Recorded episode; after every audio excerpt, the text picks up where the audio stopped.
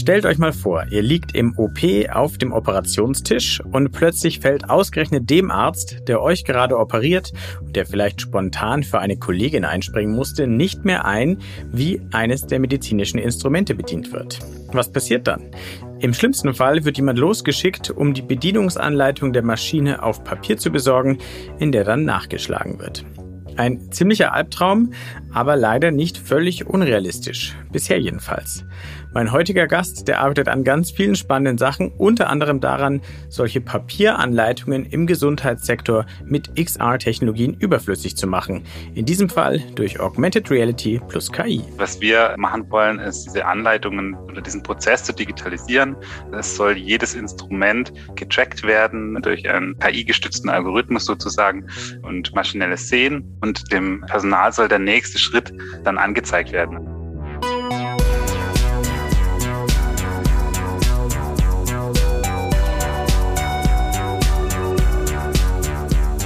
Hi und willkommen mal wieder zu New Realities, dem Podcast von 1E9 und dem XR Hub Bavaria. In dem Podcast wollen wir euch neue Realitäten vorstellen, also Projekte, Ideen, Konzepte und Produkte in Virtual, Augmented und Mixed Reality oder kurz gesagt in Extended Reality. Und heute geht's, wie schon angedeutet, um Leben und Tod, denn wir sprechen über die vielen verschiedenen Anwendungen, die XR in der Medizin haben kann. Vom Operationssaal über die Telemedizin oder auch die Diagnose von Autismus bis hin zur Reha. Ich heiße Wolfgang Kerler, ich bin Chefredakteur von 1C9 und für diese Folge habe ich mit Professor Daniel Roth gesprochen. Er ist Assistant Professor for Human-Centered Computing and Extended Reality an der Friedrich-Alexander-Universität Erlangen-Nürnberg. Das klingt kompliziert, aber Daniel erklärt uns sofort, was genau er mit diesem Titel erforscht. Und los geht's!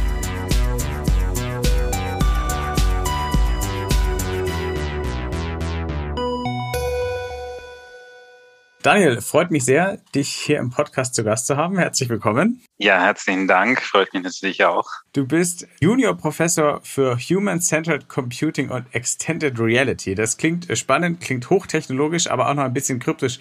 Verrate uns doch zum Einstand mal kurz, was sich dahinter verbirgt und was so deine Forschungsschwerpunkte sind. Ja, hochtechnologisch ist das schon mal, ist das schon mal gut, wenn man sich hochtechnologisch anhört.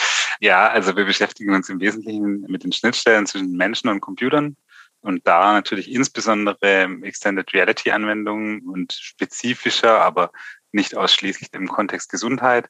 Äh, wir schauen uns zum Beispiel an, wie kann man Rehabilitationen durch XR-Technologie unterstützen, zum Beispiel Erfolg und Motivation steigern, aber auch natürlich, wie kann man XR in der Zukunft im Operationssaal anwenden, welche Technologien müssen sozusagen geschaffen werden. Wir entwickeln grundsätzliche Prototypen diese Technologien, die dann vielleicht in 20 oder 30 Jahren, während sie stetig weiter beforscht werden, irgendwann den Einsatz in die Medizin finden. Ja. Und unsere Aufgabe ist dann insgesamt sozusagen so neue Sprachen für die Interaktion und die Kommunikation zwischen Menschen und Maschine zu erfinden und zu untersuchen. Du hast schon klar gemacht, einer der Schwerpunkte ist Medizin, Gesundheit und WXA-Technologien dort zum Einsatz kommen können. Ähm, vielleicht erst in 20, 30 Jahren. Ich bin ziemlich optimistisch, dass manches, an dem du forschst, bestimmt auch schon vorher irgendwo landen wird. Aber genau über diesen Zusammenhang Gesundheit XA wollen wir sprechen und lass uns gerne gleich konkret werden und dahin springen, wo es am dramatischsten ist, in den Operationssaal, den OP. Jeder, der schon mal einen von innen gesehen hat oder Arztserien schaut, der weiß, dass die jetzt schon voll sind mit komplexer Technik. Und ausgerechnet das, diese viele Technik, diese Geräte, die kann in kritischen Situationen äh, fatal sein. Ihr seid dann nämlich auf ein sehr konkretes und analoges Problem im OP gestoßen, von dem du mir vorher schon mal erzählt hast. Vielleicht kannst du erklären, um welches Problem es dabei ging und was XR da äh, besser machen könnte. Ja, genau. Wir waren selber ein bisschen überrascht, als uns Ärzte davon berichtet haben. Und zwar ist es ein bisschen dem geschuldet, dass diese ganzen medizinischen Instrumente immer komplexer werden. Ähm, die werden immer individualisierter, haben teilweise viele Teile für den Zusammenbau und sind dann auch noch je nach Hersteller unterschiedlich. Äh, und es ist tatsächlich nicht ganz selten so, dass ähm, die Bedienungsanleitung äh, angefragt wird, weil zum Beispiel Schichten wechseln oder jemand jetzt mit der aktuellen Version nicht vertraut ist was natürlich ähm, jetzt kein Drama ist, aber dennoch natürlich so eine Unterbrechungszeit in der Behandlung für den Patienten bedeutet. Da muss dann jemand manchmal rausgehen oder das wird jemand geschickt, der dann die Anleitung holt und nachblättern kann. Das ist natürlich sozusagen der aktuelle äh, State of the Art. Und was wir machen wollen, ist diese Anleitungen oder diesen Prozess zu digitalisieren. Es soll jedes Instrument getrackt werden durch einen KI-gestützten Algorithmus sozusagen und maschinelles Sehen und dem Personal soll der nächste Schritt dann angezeigt werden. Also man kann sich das so vorstellen, wie man ein kleines Lego zusammenbaut und man hat so eine Art Augmented Reality Bedienungsanleitung für jeden nächsten Baustein. Nur was wir eben äh, machen wollen, was der Clou dahinter ist, dass die KI oder die Intelligenz, die dahinter steckt, dafür sorgen soll, dass generisch äh, unendlich viele Instrumente hinzugefügt werden können, diese auch erkannt werden und dann eben sozusagen für alle möglichen Instrumente diese Anleitung bereitgestellt werden können. Und das hoffentlich dazu führt, dass diese Bedienungsanleitungen vor Ort verfügbar sind, dass auch Fehler auffallen im Zusammenbau und dass sozusagen dadurch der Patient äh, weiter behandelt werden kann ohne Unterbrechung. Also Bedienungsanleitungen mit KI und AR digitalisieren, das ist schon mal gut. Das ist nicht das Einzige, was man im Operationssaal oder bei Operationen mit XR verbessern äh, könnte. Es geht ja wirklich von Vorbereitung, Planung bis zur Durchführung. Führ uns doch da mal durch, wie sowas in Zukunft ablaufen könnte, wenn diese Technologien, die man dazu braucht, dann irgendwann reif sind. Wir haben ja gerade schon gehört, es geht ja oft nicht nur um XR, sondern dann kommt KI dazu, kommen auch noch andere dazu. Aber wie könnte sowas idealtypisch ablaufen? Ja, also ich denke mal, was sozusagen der, der wesentliche Trend ist, dass alles immer personalisierter auf den Patienten natürlich zugeschnitten ist. Ne? Auch in der Planung werden äh, hochdetaillierte medizinische bildgebende Verfahren eingesetzt, die sozusagen tomografische Daten liefern. Und hier ist natürlich auch die Aufgabe von XR, durch ähm, detailreiche Visualisierung, durch gute Interaktion Operationen besser planbar zu machen hier äh, spezifisch die Interaktion und man kann das dann äh, sozusagen ja auch weiterdenken, dass sozusagen diese Planung dann durchsimuliert wird und geschaut wird, kann man diese Operation so durchführen. Ein anderes Anwendungsgebiet ist ja die Telekonsultation oder die ja, äh, Unterstützung durch Experten von außerhalb. Äh, hier haben wir in, in München zum Beispiel auch in einem Projekt gearbeitet, wo es äh, darum geht, Experten in jeder Situation zuschalten zu können, die dann per Virtual Reality in diesen Raum ja, einge ja immers immersiv äh, eintreten können und äh, die aktuelle Situation beobachten und äh, eben Tipps und Ratschläge via Augmented Reality vor Ort geben können. Nochmal auf dieses erste Beispiel zurückzukommen, heißt es, man könnte Operationen vorher dann sogar virtuell schon durchführen, also quasi üben am konkreten Patienten? davon gehe ich aus. Ähm, ich, gehe davon aus, dass wir immer mehr dahin gehen können, sozusagen den Patienten zu simulieren, auch die dynamischen Vorgänge im Patienten besser simulieren zu können und dann auch versuchen können, kann man die, die Operation so durchführen? Gäbe es eventuell Probleme? Zum Beispiel, natürlich wird es heute schon gemacht mit der Planung von Schrauben, von Nägeln, von Implantaten, aber es ist natürlich alles heute noch statisch und es sollte immer mehr, glaube ich, dazu gehen, dass es dynamisch auch verarbeitbar ist. Also statisch heißt, man platziert jetzt schon am Computer mal vorab die Platten und Schrauben und Nägel, die man, mal einsetzt. Genau, de facto ist das das, was passiert. Also ähm, auch in den modernen Verfahren werden schon Planungen für verschiedene Operationen sozusagen ähm, gemacht. Also wir zeichnen uns quasi einen Blueprint, wo die Schraube hin soll und mit, Bild, mit Bildgebung und Röntgen wird dann sozusagen vor Ort dann während der Operation nochmal geprüft, ähm, stimmt das überein mit dem, was ich geplant habe. Und hier kann natürlich XA eine wesentliche Rolle spielen. Wir können auf den Patienten simulieren. Das heißt, der Operateur muss nicht nochmal hochschauen zum Monitor, sondern kann direkt äh, per Augmented Reality sehen, ist die Schraube oder ist der Nagel oder ist das äh, Implantat an der richtigen Stelle. Und das hilft natürlich der Situation enorm, wenn man die Komplexität irgendwie im Operationszeit die Komplexität reduzieren kann durch solche äh, Mechanismen. Ja. Den Reality-Check, was so die größten Hürden sind, warum sowas vielleicht heute noch nicht ganz funktioniert, den schieben wir mal noch am Schluss, weil wir reden ja noch über ein paar andere Use Cases. Und eines schließt schon an an das, was du als zweites gerade als Beispiel genannt hast beim Thema Operationen. Das Zuschalten von Expertinnen und Experten, die gar nicht echt im Raum sind. Das muss jetzt nicht immer die Ursache im Personalmangel haben. Manchmal gibt es einfach Koryphäen, die bei seltenen Operationen halt an einem Ort sitzen und jetzt woanders nicht sind. Aber de facto gibt es im Gesundheitswesen natürlich oft den Fall, dass einfach gar kein Personal da ist. Ja, äh, das was machen könnte, eine Behandlung, Diagnose, eine Operation. Arbeitet ihr da auch an Lösungen, die auf diesen Personalmangel, der ja vor allem auch regional oft eintrifft, wie man den beseitigen kann? Ja, also die, die, die persönliche Antwort ist Bezahlung und Wertschätzung erhöhen. Ähm, das wäre, glaube ich, sozusagen die gesellschaftliche Lösung dafür. Das ist viel zu einfach. Äh, viel zu einfach, ja. Sicherlich können da ja einige Technologien, KI, Robotik und XR mit Abhilfe schaffen. Also ich denke, äh, insbesondere ist es auch in der Lehre, Lehre der Fall. Wir wollen beispielsweise gerade mit dem Clean in Erlangen Projekt starten, wo es um die Ausbildung durch Augmented Reality geht. Man braucht immer mehr Fachkräfte, auch insbesondere die mit Schnittstelle zwischen Medizin und Technologie. Das ist Fakt und das wird auch in Zukunft wahrscheinlich in naher Zukunft nicht anders werden. Natürlich bilden wir die auch aus an den Universitäten. Wir haben auch verschiedene Projekte, die sich damit beschäftigen. Insbesondere jetzt, wie angesprochen, dieses Telekonstellationsprojekt, wo eben Leute von Remote oder Fachkräfte von Remote diese reale Situation im Notfall oder im OP-Saal sich anschauen können über immersive Virtual Reality. Das Neue daran ist sicherlich, dass man vor Ort sein kann, auf den Patienten annotieren kann, dem entsprechenden lokalen Operateur zeigen kann, wo ein bestimmter Schnitt oder ein bestimmter Vorgang durchgeführt werden soll. Man kann dafür sorgen, dass Daten verfügbar sind, ja, und ähm, so auch mehrere Kliniken theoretisch bedienen. Das wird heute schon gemacht über Video und Telefon, aber XR hat da sicherlich noch, ja, ich glaube, eine recht große Rolle zu spielen, auch in der Zukunft. Das zweite ist natürlich die automatisierte Diagnose oder mehr hinzugehen, so eine Art Screening und Diagnose. Hier haben wir beispielsweise ja auch ein Projekt im Bereich Autismus schon durchgeführt und sind da immer noch dran. Ja, also Lehre wird eine große Rolle spielen. Ich denke, sowas wie eine Fern- oder Unterstützung und sicherlich auch im Bereich Diagnose und Screening. Das heißt, zumindest zusätzlich zu der Wertschätzung und Bezahlung könnte dann die Option kommen, Operationen aus dem Home, Homeoffice zu machen. Das ist ja vielleicht auch nicht so schlecht. Ja, ich denke, Wertschätzung und Bezahlung wünscht sich jeder, aber ich denke, in der Pflege und im medizinischen Bereich ist es recht offensichtlich.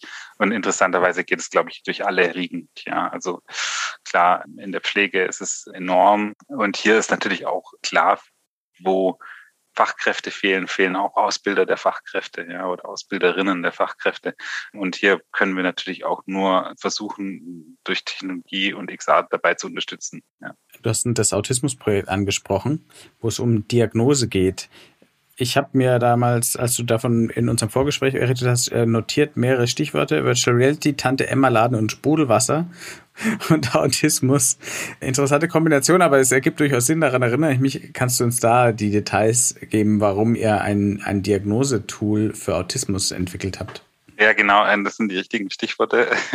Tatsächlich geht es um Tante-Emma-Läden, die stimuliert werden und Sprudelwasser. Das ist die Aufgabe des Probanden, nämlich oder der Probandin, dieses einzukaufen. Und was wir im Prinzip ausnutzen für so ein System, sind die Ergebnisse jahrelanger Forschung, auch teilweise aus der analogen Welt, die nämlich ja, beobachtet hat, dass sich das nonverbale Verhalten von Personen mit Autismus eben von dem von Personen ohne Autismus unterscheidet. Zum Beispiel halten Personen mit Autismus in der Regel weniger Blickkontakt oder schauen andere, andere Personen seltener in, in die Augen oder mehr auf den Mund oder schauen öfter in die, Umge die Umgebung an sozusagen, haben auch andere Blickmuster. Das gleiche gilt für andere Verhaltensweisen. Und wir nutzen eben diese Simulation, um Probanden in eine Umgebung zu bringen, die standardisiert ist, äh, die virtuell simuliert wird, indem man so eine typische soziale Interaktion wie das Einkaufen in einem Tante-Emma-Laden durchführen muss, indem es dann auch so einen virtuellen Agenten gibt, der mit einem interagiert, der dann das Sprudelwasser vorbeibringt und sozusagen dazu eine Geschichte erzählt. Und in dem Moment nehmen wir sozusagen dieses Verhalten oder die Reaktion auf und schauen uns dann auch mit Hilfe von Verfahren der künstlichen Intelligenz an, handelt es sich tendenziell um eine Person mit Autismus oder eine Person ohne Autismus und können das auch relativ gut einschätzen durch solche Verfahren und solche Datenbanken. Und im Prinzip geht es äh, auch da natürlich darum, den Prozess zu beschleunigen, nur bedingt darum, das Personal einzusparen. Wir wünschen natürlich, es gäbe viel mehr Personal, weil das natürlich äh, der Personalmangel auch bedeutet, dass es weniger therapeutische Unterstützung gibt. Aber was wir uns erhoffen, ist im Prinzip dieses Screening und diesen Weg zur eigentlichen Diagnose zu beschleunigen der teilweise je nach Schätzung äh, zwischen sieben und 18 Monaten dauert im Durchschnitt, ja. Und was eben bedeutet, dass man auch lange keine Unterstützung hat, äh, dass die Familien und die äh, Verwandten lange keine Unterstützung haben. Und wir wollen im Prinzip so ein bisschen dieses Screening, das initiale Screening unterstützen, um zu schauen, ob man sowas schlussendlich ähm, schneller hinbekommt. Das wird nicht den Therapeuten oder den Arzt vor Ort ersetzen, aber es wird vielleicht so eine Art Priorität geben oder man kann es vielleicht auch von zu Hause machen das ist sozusagen ähm, der Beitrag dazu. Und ähm, wir machen eigentlich nichts außer durch XA und KI-Ergebnisse der Forschung der letzten 50 Jahre sozusagen auszunutzen. Ja. Ich frage mich da immer, auch schon bei den Beispielen, die du vorher genannt hast, von den, den Experten, die virtuell im Operationssaal sind oder auch hier, Ist es denn realistisch genug, dass es sich natürlich und normal anfühlt und man wirklich die Ergebnisse sozusagen, jetzt bei dem Autismusbeispiel, die Erkenntnisse sind ja auf, auf basieren ja auf Beobachtungen in der realen Welt, in der physischen Welt. Und dann überträgt man das in eine virtuelle Welt, die natürlich trotz allem anders aussieht. Ein Avatar schaut anders aus als ein Mensch nach wie vor noch, egal, also obwohl die Grafik besser ist.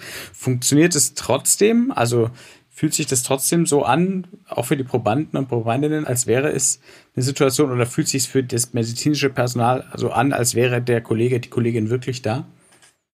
Also ich glaube, man kann von verschiedenen Aspekten der Qualität der Simulation natürlich sprechen. Ne?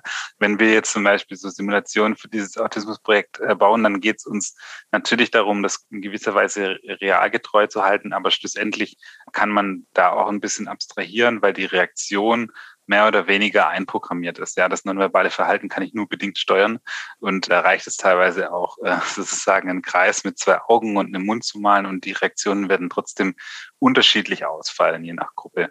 Wenn wir ähm, darüber sprechen, äh, wie Telekonsultation durch ähm, Immersive Virtual Reality äh, funktionieren kann, dann geht es natürlich um Qualität der Rekonstruktion. Also wir rekonstruieren äh, den Raum in Echtzeit. Das war ein äh, Projekt zusammen mit den Kollegen an der TUM.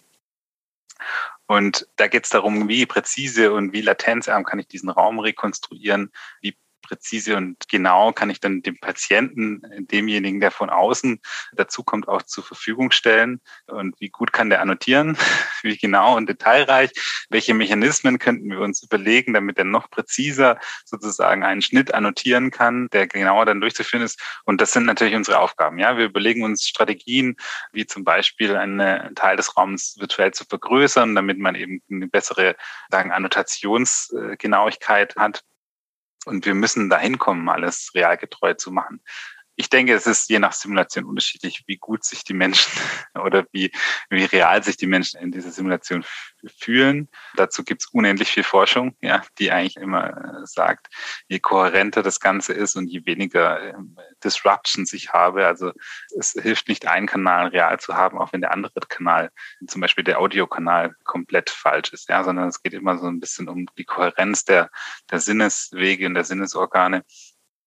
Und ich denke, da hat sich auch rein technologisch relativ viel getan. Ja.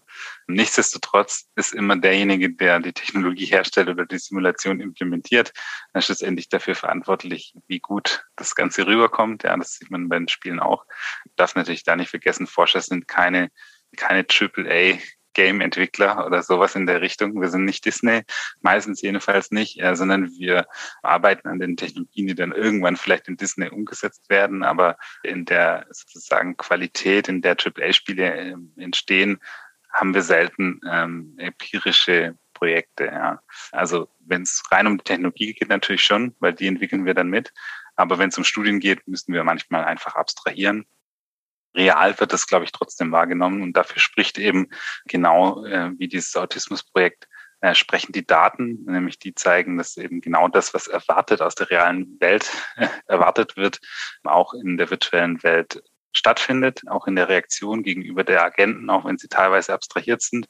Und das sagt eigentlich auch die Forschung. Also wir können sowohl die emotionalen Reaktionen hervorrufen, als auch die Stressreaktionen oder auch die nonverbalen und kommunikativen Reaktionen, die es in der realen Welt gibt. Und es ist natürlich immer Aufgabe, da auch zu validieren, das ist, das ist komplett richtig, ähm, aber da gibt es auch extrem viel Forschung dazu. Und ich denke, wir sind da auf einem guten Weg, das immer realer und immer besser hinzubekommen. Also AAA-Spiele weiß ich, was es ist. Annotieren kann ich mir denken, was es ist. Ich denke mir, was es ist, aber nur für die medizinischen Laien unter uns, mich eingeschlossen, sag nochmal, was Annotieren ist. Annotieren im Sinne von Datenannotation oder was meinst du? Im Sinne von, die, die Ärzte müssen annotieren können. Das hast du jetzt mehrfach gesagt. Ach so, ja, ja. Also ähm, einzeichnen, aufzeichnen, ja. Also malen, sozusagen malen in der virtuellen Welt. Wenn ich jetzt zum Beispiel einen Schnitt mache irgendwo oder ich muss irgendwo eine Schraube bohren oder muss irgendwo ein Skalpell ansetzen und jemand gibt mir das vor, dann müsste ich das sozusagen malen. Und da ich mich im 3D-Raum an einem Objekt, an einem Patienten befinde, könnte man dazu sagen, annotieren. Das heißt, ich, ich zeige im Prinzip dem lokalen Menschen durch zum Beispiel einen VR-Controller und meine immersive Rekonstruktion in der ich male, wo der Schnitt am Patienten stattzufinden hat. Und der lokale Arzt sieht dann durch Augmented Reality tatsächlich auf diesem Patienten annotiert, ja, hier müsste der Schnitt äh, stattfinden. Naja, ich habe es mir gedacht, ich wollte nur sicher gehen. Wir haben Operationen sozusagen abgehakt, Diagnostik auch. Kommen wir zum Thema Reha, Rehabilitation, hast du auch am Anfang schon äh, genannt als eines deiner Forschungsschwerpunkte oder eurer Forschungsschwerpunkte. Inwiefern kann XA auch bei der Rehabilitation helfen? Und in welchen Fällen Rehabilitation kann ja alles und nichts sein?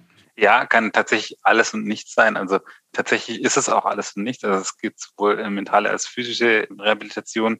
Mental sind es ganz stark posttraumatische Belastungsstörungen gibt es ganz große Forschergruppen in den USA, die hauptsächlich da ja auch, sagen wir mal, Leute, die aus dem, aus dem Krieg oder aus dem militärischen Einsatz kommen, damit behandeln und ich glaube ja auch zum größten Teil dadurch auch finanziert werden. Natürlich gibt es das auch motorisch. Wir haben gerade zwei Studentenprojekte abgeschlossen. Da ging es um die Rehabilitation von ja, Handverletzungen oder auch äh, Rheuma zum Beispiel, äh, die Therapie, wo wir im Prinzip einfach XA als Medium einsetzen. Zum einen um den Motivation- und Spaßfaktor zu steigern. Ja, das ist sozusagen auch wesentlich, wenn man immer wieder Bewegungen wiederholen muss. Das kennt man vielleicht selber vom Fitness.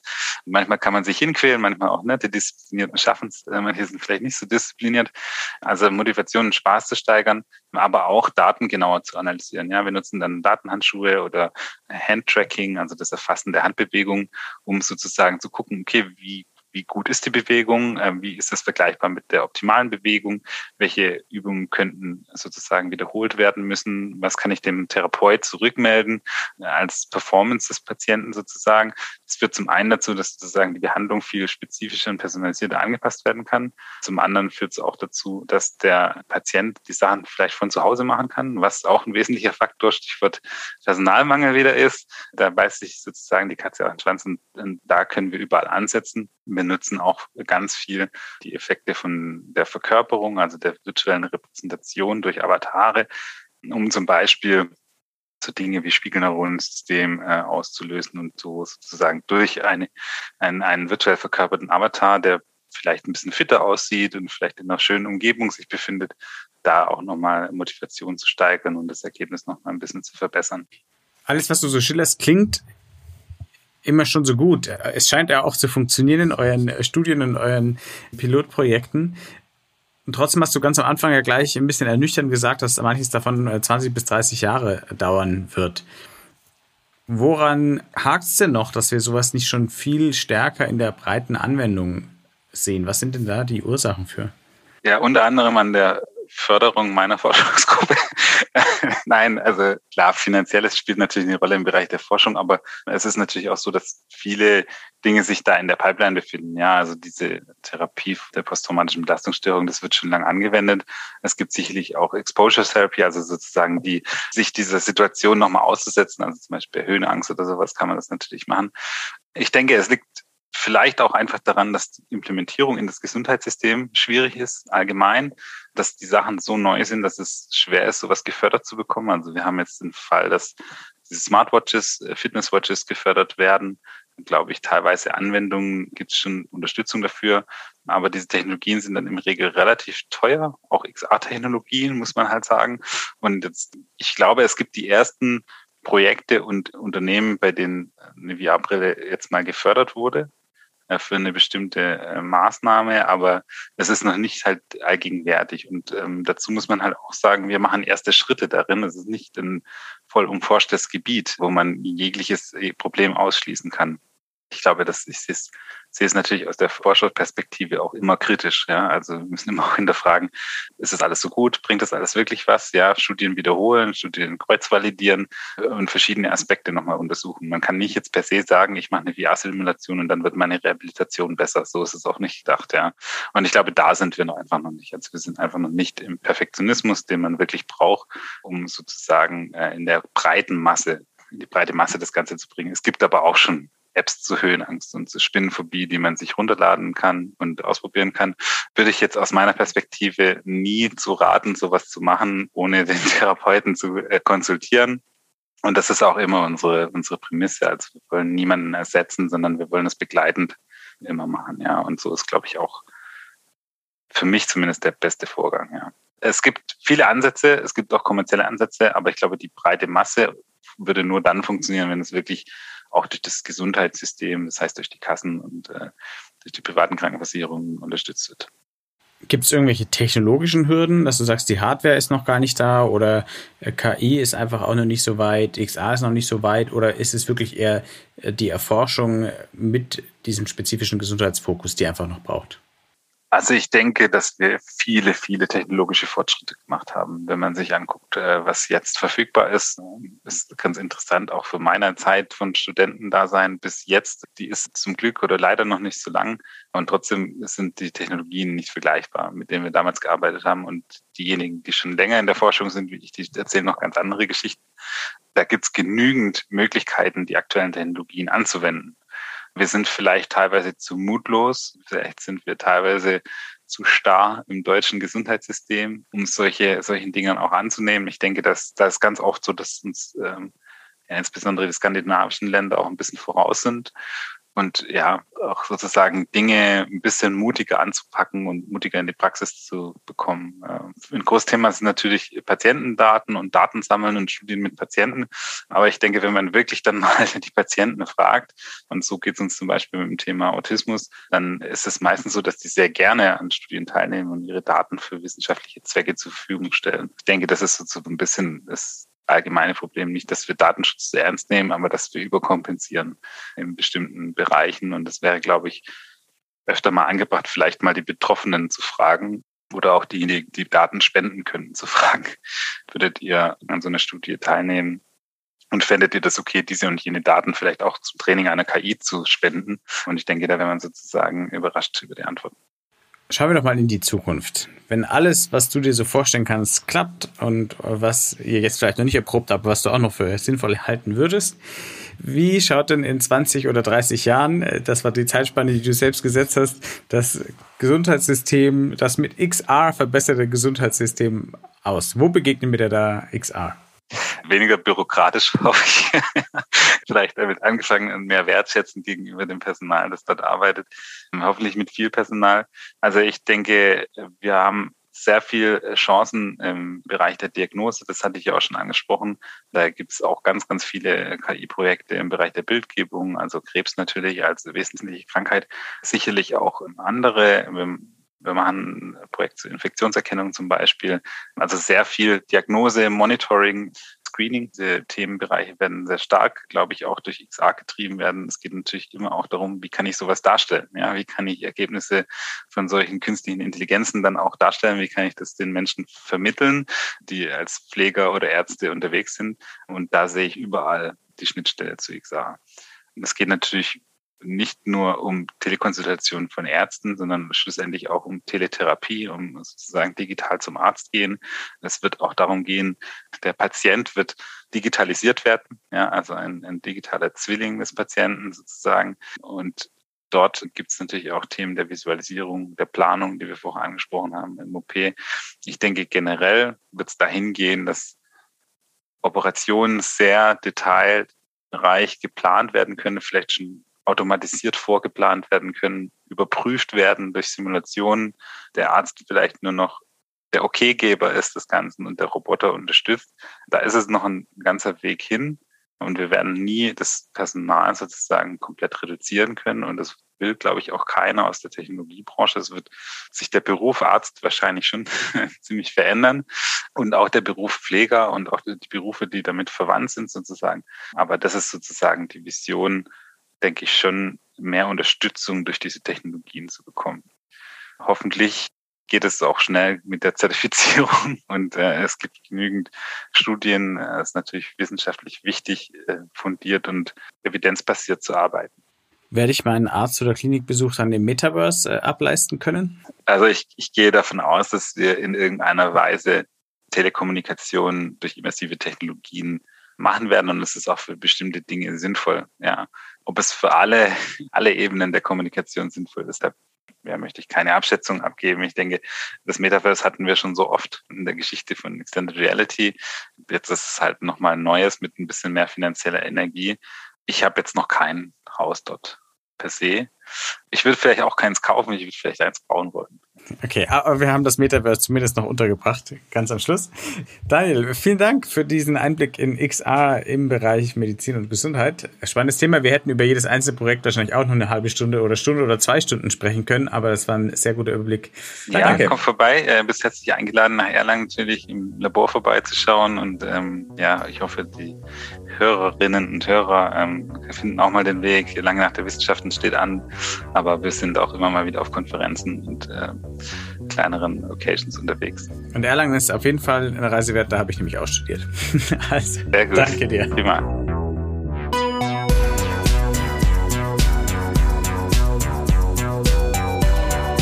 Das war Folge 33 vom New Realities Podcast von 1 in 9 und dem XR Bavaria. Wenn euch gefallen hat, bewerten, abonnieren und weiterempfehlen. In den Show Notes findet ihr ein paar Links, falls ihr noch mehr zu den Themen wissen wollt, über die wir gesprochen haben. Und jetzt noch der Abspann. 1 in 9, das ist das Zuhause für Zukunftsoptimisten, die mit neuen Ideen und mit Technologien die Welt besser machen wollen und 1 in 9 besteht. Außer diesem Podcast auch noch aus einem Online-Magazin, einer Community-Plattform und aus Events. Alle Infos gibt's unter www.1c9.community. Der XR Hub Bavaria wurde gegründet, um die XR-Community in Bayern voranzubringen, die Entwicklung und Verbreitung von XR-Anwendungen zu unterstützen und auch die Sichtbarkeit des Standorts zu fördern. Mehr erfahrt ihr unter www.xrhub-bavaria.de. Dieser Podcast ist möglich durch die Förderung des Bayerischen Staatsministeriums für Digitales. Vielen Dank dafür und danke an Daniel Jocher, unseren Tontechniker, und bis zum nächsten Mal.